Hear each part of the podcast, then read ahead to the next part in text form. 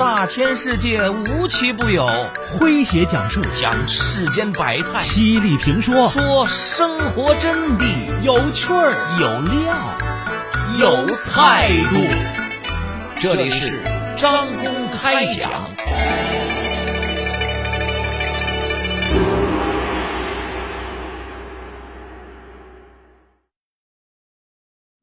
半亩方塘一幢瓦房，四季温馨，老少一堂。这么美好的地方，不是杜撰出来的乌托邦，而是带给两个家族安稳幸福感的玉兰山庄。每年春节在玉兰山庄举办的家庭春节联欢晚会，就像一块磁铁，深深地吸引着每个在外工作的家族子孙。他们想方设法地赶回来，和家人欢聚一堂。在家庭春晚上，人人出节目，个个来表演，每个人都心满意足又恋恋不舍。为了让父母安享晚年，儿女们共同筹资兴建了玉兰山庄。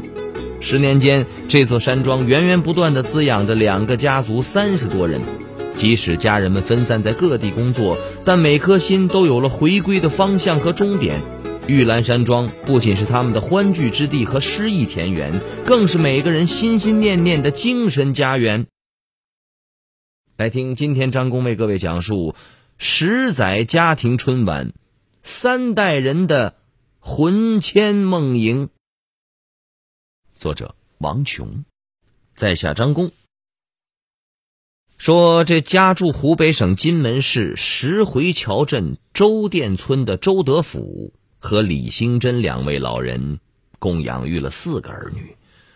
李兴珍曾经就读金门卫校的医师班，能识文断字，也善于操持家务。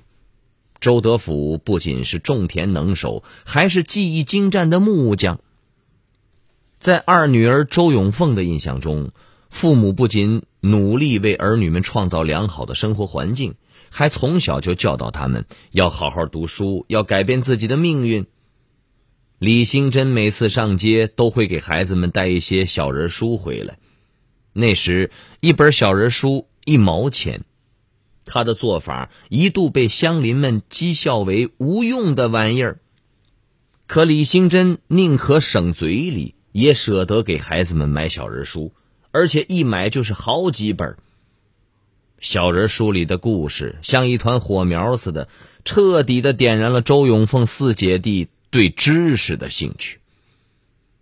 一九八三年，周永凤的姐姐考上了武汉大学，成为了村里第一个数学考满分的文科大学生。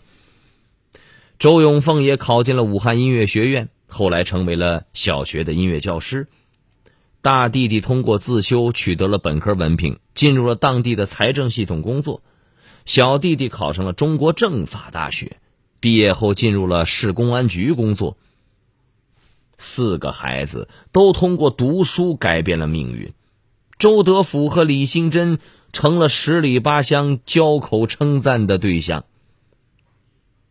随着两位老人的年事增高，四个孩子。自发的每个月凑钱给他们发养老金，邻居们羡慕不已呀！你们这是享受国家干部的退休待遇呀！我们养了一群建设银行，活一天就得干一天的事儿。眼看着儿孙成群，多年的老房子狭小局促，逢年过节的时候，早已经容纳不下儿女们了。周德甫决定搬到别的地方住。老人物色了好几处地方，二女儿周永凤和丈夫看过以后都不太满意。两人想着，多年前租的二十亩农田种苗木，如今玉兰树、红叶石楠、樟树等早已经繁茂成荫，花香馥郁。如果父母能在那儿生活，一定很开心。于是夫妻俩商量，不如在我们的林地，给父母新建一座大点的房子养老，这样也方便日后姐弟们团聚。哎，老李，买那么多菜，又到儿子家做饭去啊？是啊，他们工作忙，孩子又小，我不帮谁帮啊？那下个月咱们几个老同事约好了一起去旅游，你没问题吧？必须得去哦，去我还得跟儿子和媳妇儿再商量商量。哎，你说你退休以后怎么活得这么累呀、哎，小维、小丽，你们怎么回来这么早啊？妈，我们特地请了假，今天带您出去吃。啊，对了，妈，下个月啊，您不是要和同事一块儿去旅游吗？您就安心去吧，家里啊有我们呢。奶奶给我带礼物。好。其实，子女最需要的是老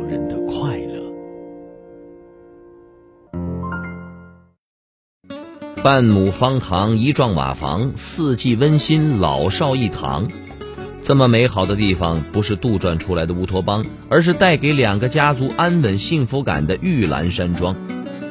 每年春节在玉兰山庄举办的家庭春节联欢晚会，就像一块磁铁，深深地吸引着每个在外工作的家族子孙。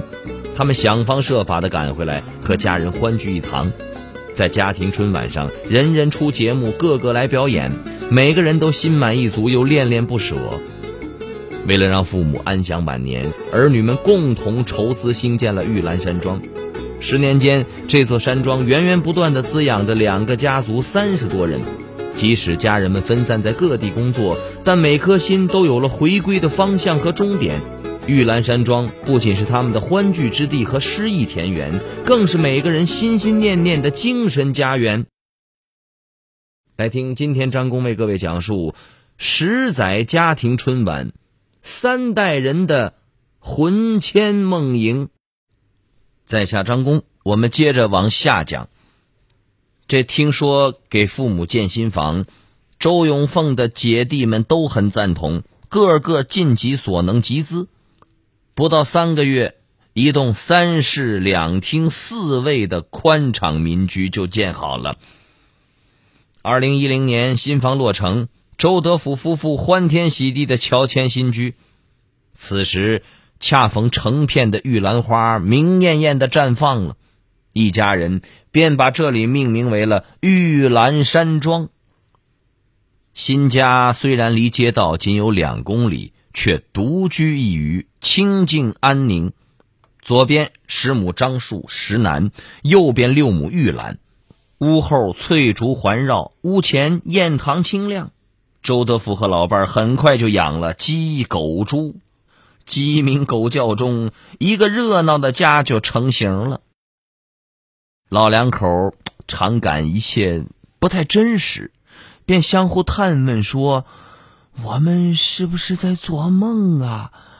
这么好的日子，怎么就被我们赶上了？没做梦。”这就是孩子们为咱们安排的好生活。儿女们不在的日子里，周德福和老伴儿栽树、养花、种瓜、点豆；闲时和新交的朋友们话话家常，打几圈麻将，生活是温馨舒坦呐。二零一一年春节前夕，周永凤读研一的儿子傅进臣提议说。今年咱们大家一起聚一聚，办一场家庭春节联欢晚会，让老人家乐都乐一乐吧。四个孙娃一拍即合，商量好之后，便向周家和傅家发出了通知：家庭春节联欢晚会，腊月二十八晚上八点，在玉兰山庄正式开演。接到通知后，两个家族的每个人都非常重视，立马就忙活了起来。有歌舞、模仿秀、小品、器乐表演，家家都投入到了准备节目的热情中。周德福和老伴儿也没闲着，忙完了活计就开始练歌曲。周德福把学了一招半式的二胡也拿出来拉响了。在大家的憧憬期盼中。时间走到了腊月二十八，吃过晚饭，孩子们分工协作，将音箱、电脑、扩音器调试到位。傅进臣任总导演，主持人是四个孙娃。家族晚会，乐在团聚，重在参与。喜庆的音乐声中，孩子们说出了开幕词。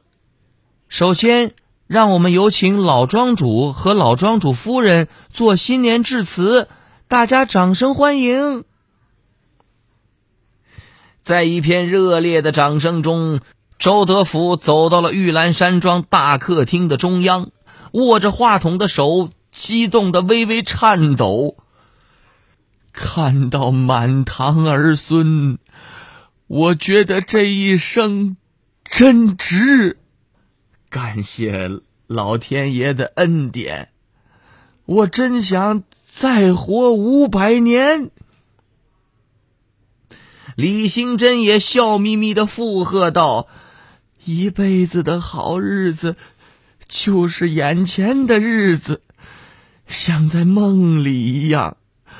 希望我们的大家和小家都幸福。”孩子们用一曲《青春劲舞》暖场后，周德福高声演唱了《草原上升起不落的太阳》。随后，李兴珍唱了一曲《弹起我心爱的土琵琶》。两位老人咬字清晰，发音准确，孙辈们纷纷鼓掌喝彩。这场家庭视听盛宴。让每个参与者都心潮澎湃，久久无法平静。看到帅气的孙子从容大气，漂亮的孙女唱跳灵动，周林甫和老伴倍感欣慰。知足了，知足了，儿孙满堂，个个出色，幸福如斯。此生无憾呐！经常，你会对请你吃饭的朋友说：“太谢谢啦。”对每天给自己做饭的妈妈却说：“给我来杯水啊。”女朋友过生日的时候，你会说：“当当当当，这是给你准备的惊喜哦。”妈妈过生日的时候，你却说：“呀，妈，今天是你生日啊。”对等了自己五分钟的朋友，你会说：“对不起，我来晚了。”而对等了自己一辈子的父母，你却说：“干嘛等我呀？你先去睡呀。”你对自己的爸妈说过谢谢吗？其实孝敬就是一句话。老朋友广播和您一起把爱大声说出来。谢谢妈妈，谢谢爸爸。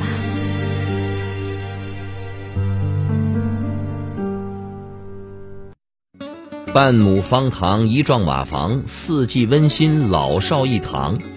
这么美好的地方，不是杜撰出来的乌托邦，而是带给两个家族安稳幸福感的玉兰山庄。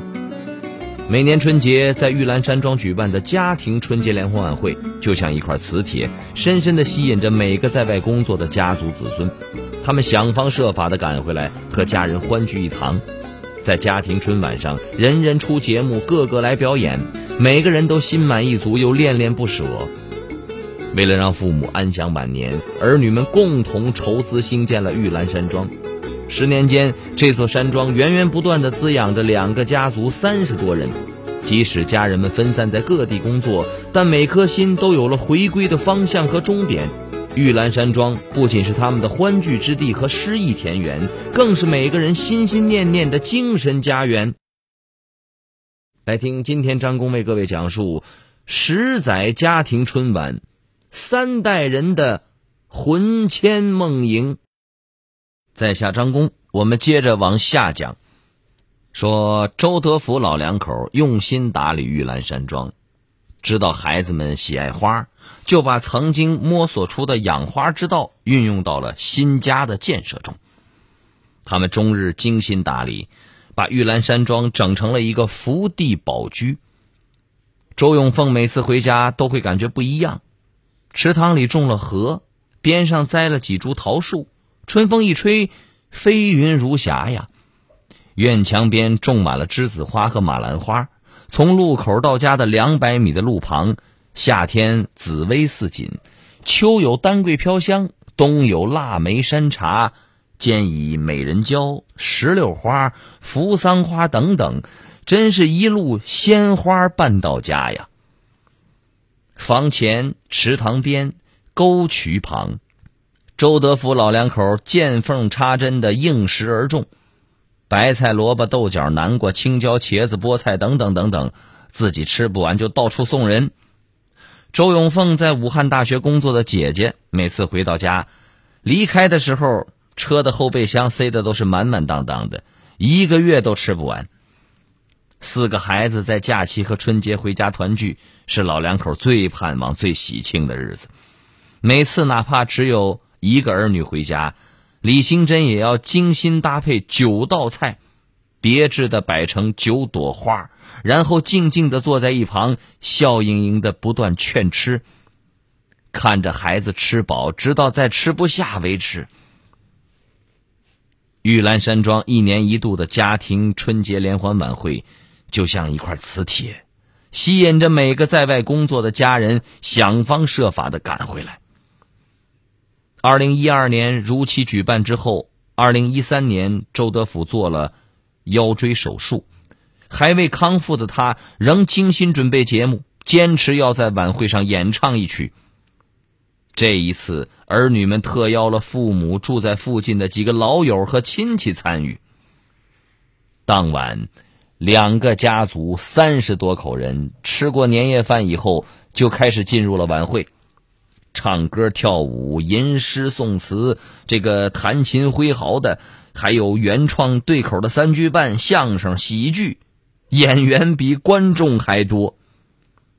不能坐立的周德福躺在沙发上献歌，轮到老伴儿唱“骑马要骑千里马，带花要带大红花”时。他又兴致高昂的跟着打起了节拍。其后两年，周永凤姐姐的女儿去法国留学，大弟弟的女儿在火车上春运当班，晚会暂时停办。二零一六年，周永凤大弟弟的女儿仍然因为春节值班不能回来，剩下的三个孩子看到爷爷奶奶期盼的眼神，决定将家庭春晚继续进行下去。人人出节目，个个都表演，晚会一如既往的热闹，每个人心满意足又恋恋不舍。但谁也没想到，这竟是周德福和李兴珍和家人在一起度过的最后一次家庭春晚，而他们在晚会上唱的歌，竟然成了最后的绝唱。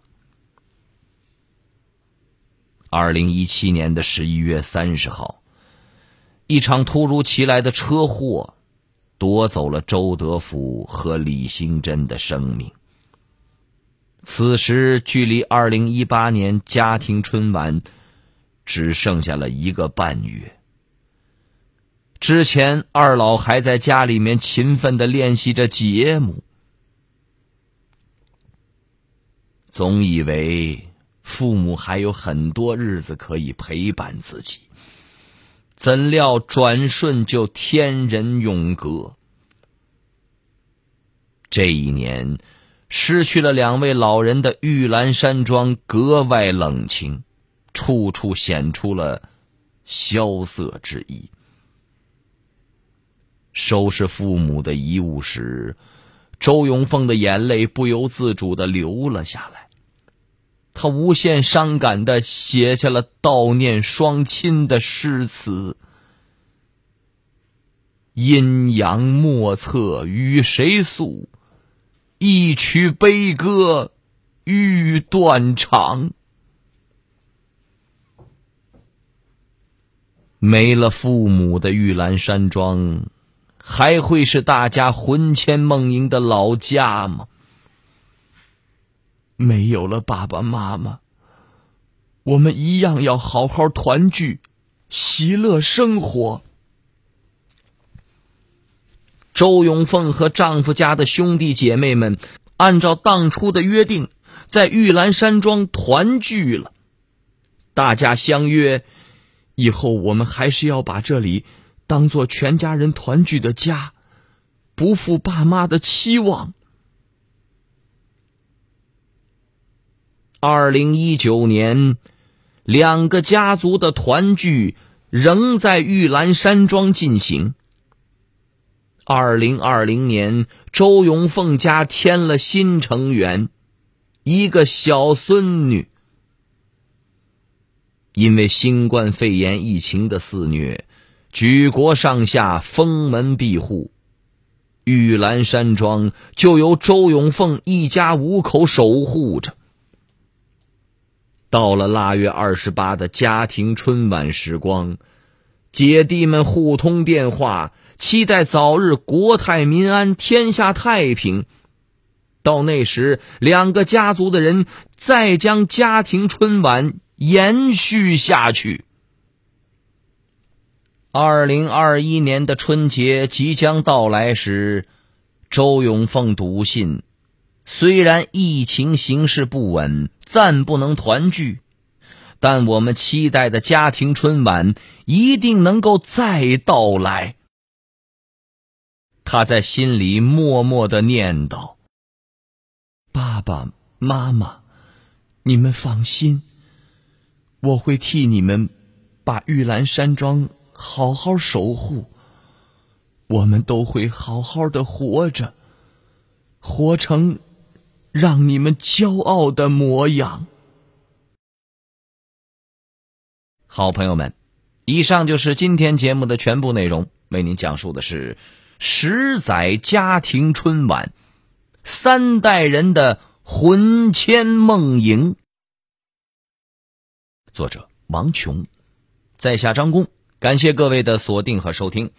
明天同一时间，张工将继续为您讲述。明儿见。记录大千世界，刻画众生百相，演绎世间故事，诠释冷暖人生，品百家情，道天下事儿。这里是。张公开讲，咱明儿个接着讲。